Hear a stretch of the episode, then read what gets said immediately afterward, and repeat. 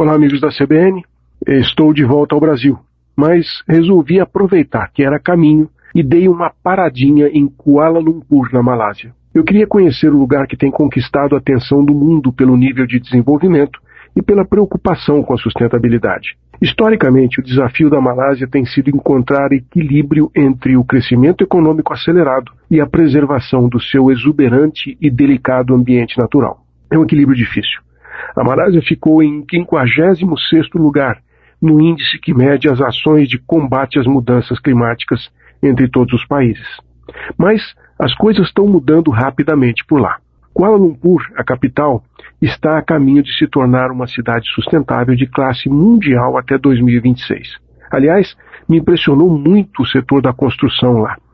Estão na cidade quatro construções com mais de 400 metros de altura, Inclusive, o segundo prédio mais alto do mundo, com 678 metros de altura, está lá. Só perde para o Burj Khalifa, em Dubai. Uma nova comunidade está sendo construída dentro da região metropolitana de, da capital da Malásia. E é um modelo de ambiente urbano sustentável. Trata-se da Sunway City Kuala Lumpur. Esta cidade próspera já é lugar para milhares de pessoas que estão morando de todas as classes sociais em uma área que é foco de desenvolvimento sustentável, inovação, aprendizado e que está moldando um modelo invejável para cidades sustentáveis em todo o mundo e ajudando a coordenar as atividades dos ODS na Ásia.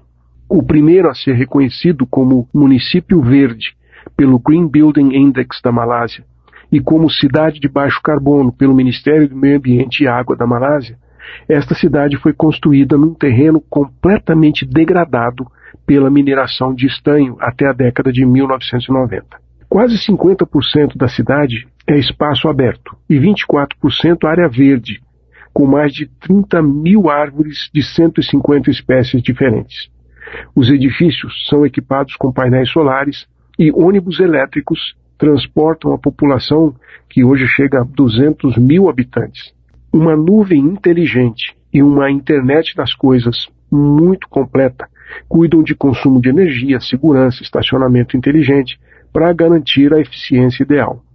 Além disso, em linha com a meta do grupo Sunway de atingir zero emissões líquidas até 2050, esse é o primeiro município a implantar uma estrutura de precificação de carbono com todas as instalações de propriedade da Sunway além de instalar também vários estabelecimentos com sistemas fotovoltaicos para gerar energia limpa.